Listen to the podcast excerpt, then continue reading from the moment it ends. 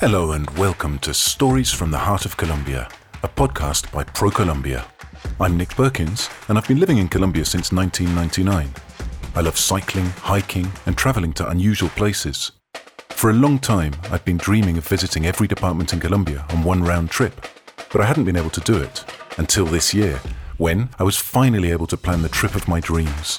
A trip that would take me to each of Colombia's 32 departments, plus its capital, Bogota, to spend a day or two exploring their magical geographies, witnessing their immense biodiversity, and soaking up their majestic vistas, all while enveloping myself in the warmth of their peoples. In each episode of the podcast, I explore emblematic places in one department. On my journey, I learn about the customs and cultures of the people I meet, and I record a travel diary of their experiences, stories, and legends. The diary becomes an intimate and very personal record of the flavors, colors, and sounds I discover in this land of infinite horizons. Colombia has something for everyone. Join me on this unprecedented sonic journey around one of the most diverse and fascinating countries on Earth. I'm Nick Perkins, and this is Stories from the Heart of Colombia.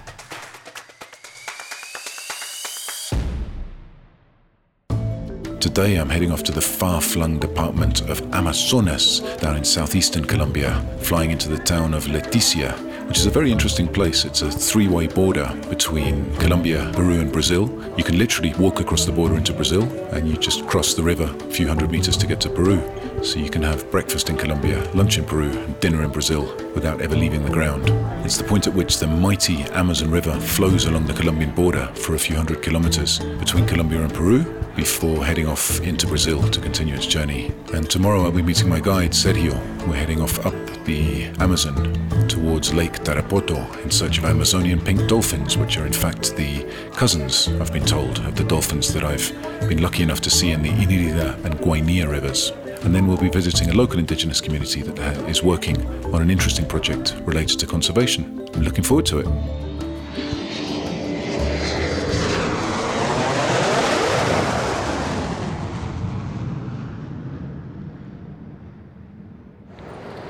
So I find myself on the banks of the River Amazon in front of Santa Rosa Island, which belongs to Peru. I'm standing on Colombian soil, and if I look over to my left, I can see the end of the Brazilian city of Tabatinga, which is basically it's just it's one urban area, which is Leticia in Colombia and Tabatinga, Brazil, and you wander between the two of them. It's an interesting point to stand. It's a three-way river frontier where we're standing now, and I'm with my guide today, Sergio Leon. Excelente. So, uh, Sergio is going to take us to Lago Tarapoto, which is uh, upriver on the Amazon. We'll be going up the Amazon, which is the frontier between Colombia and Peru. Uh, we'll have Peru on our left as we go upriver, Colombia on our right, and we're going to go up to a place called Puerto Nariño, which uh, I believe Sergio lived in for a while. And um, once we get to Puerto Nariño, we'll be going off up to the up to the lakes. So Sergio was just telling me that there's uh, 116 kilometers of, uh, of, river border between Colombia and Peru. We'll be going along a, a, good section of that, about 80 kilometers or so to get where we're going. And uh, the reason that he chose the Tarapoto Lakes is because of its unique place in the local ecosystem. It's recently been designated a Ramsar wetland, and it gives local people uh, a huge source of income through tourism, uh, thanks to their conservation efforts of the local area. So let's go, vámonos.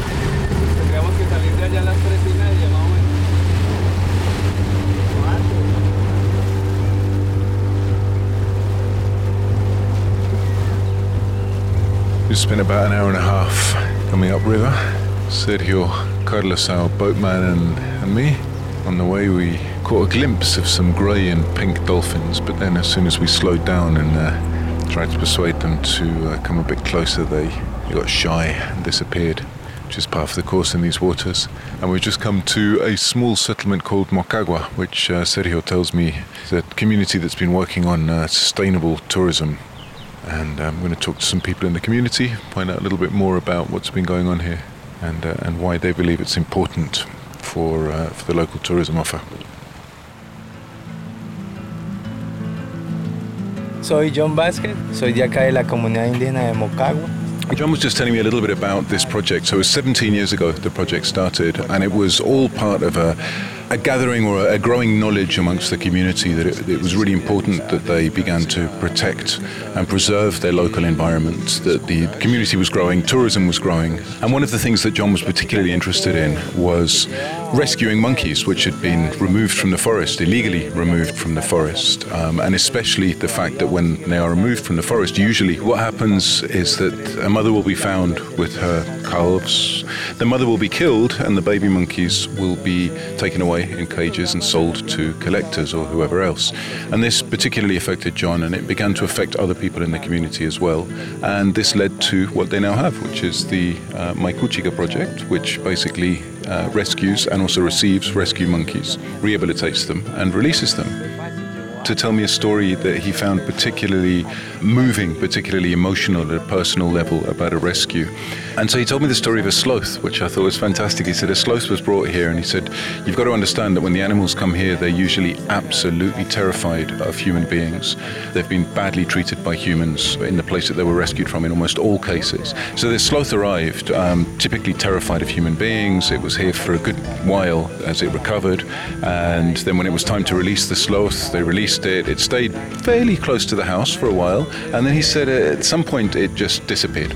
So he'd realized that it had, the time was right for it to go and, and seek its own fortune, as it were.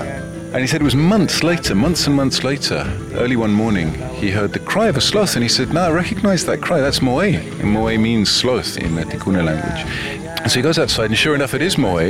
And he was really worried. He's like, you know, what's happened to him? And he said the only thing was Moe was uh, it was winter time, and Moe was wet and cold and hungry, and so he knew where to come to get some TLC, get some food and a bit of love. So uh, John said he picked him up, and obviously Moe lets him pick him up. So he picks him up, takes him upstairs to where they where he had been kept as a rescue sloth, and he was giving him a hug, and then Moe showed him the sign that he was hungry, and he had some food, and then off he went again. And it, this the point of the story to John is the fact that what he's also doing is he's helping animals understand that humans aren't all bad.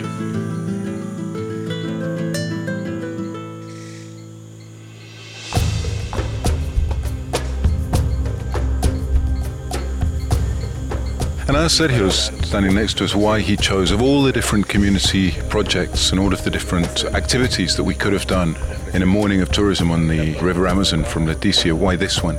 And he said basically it's because this is a shining example of conservation in a sense that people have realized that animals are worth far more in their natural environment than they are dead or in a cage. I think that's, uh, that's, that's as good a reason as any to come here, and I completely agree with him.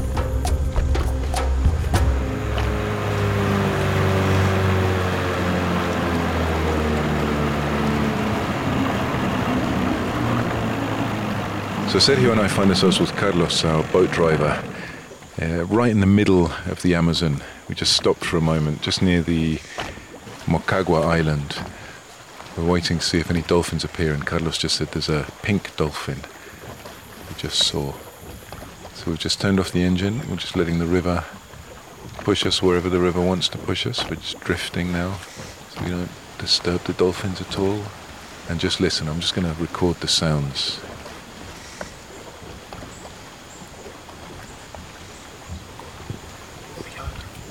coming. It worked. As Carlos just said. He said, look, there's a pink one, and there's two pink dolphins.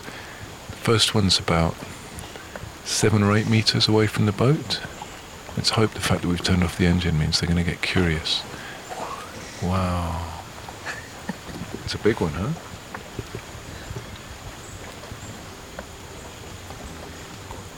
There are two pink dolphins are, are circling our boat now. They're not coming any closer, but it would appear that they're curious about us. They've, they've come round almost full circle, like three quarters of a, of a circle around us. See where they appear next.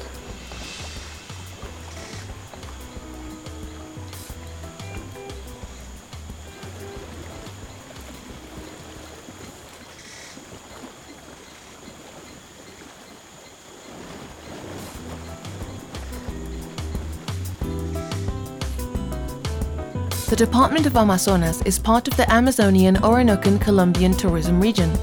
It is a land of borders that has harbored many different ethnic groups who maintain a respectful relationship with their environment. They have decided to live a simpler life in the jungle. To learn more about places like Amacayacu National Natural Park, Puerto Nariño, Tarapoto, and Loreta Lakes, or the Mocagua community, visit Colombia.travel.